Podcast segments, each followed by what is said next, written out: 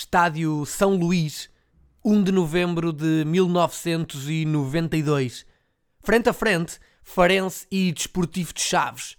Nesse domingo, dia de Todos os Santos, um dos nomes maiores do futebol português na década de 90 pisa pela primeira vez os relevados do nosso país.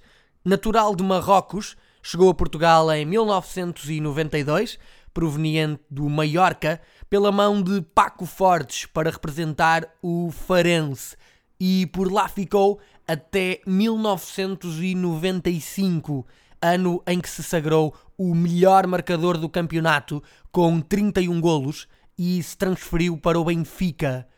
Permaneceu na luz durante duas temporadas, contabilizando 27 jogos e 9 golos, tendo vencido aí o seu único troféu em solo lusitano, a Taça de Portugal 95-96.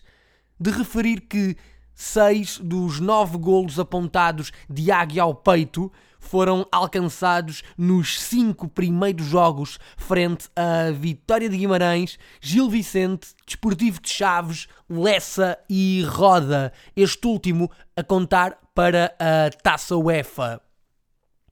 Em 1997, regressa ao Algarve para cumprir mais sete temporadas, duas das quais, as últimas, nos escalões inferiores, já que em 2002 o Farense é despromovido à Segunda Liga e no ano seguinte à Segunda Divisão B. Quantas feitas? Foram 265 jogos e 107 golos com a camisola dos Leões de Faro.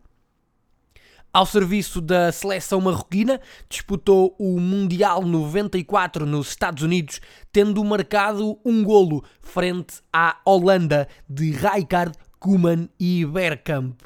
Despediu-se dos relevados da mesma maneira que os encantou, com golos. O último foi alcançado na derradeira partida em maio de 2004, frente ao Pinhal Novense, na 38ª jornada da Zona Sul da 2 Divisão B.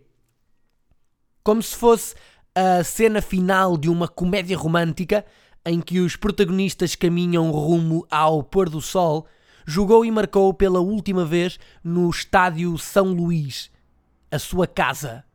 Falo de Assa. Eu sou o Paulo Freitas e este foi o nono episódio do podcast No Mundo dos que são grandes. Até breve.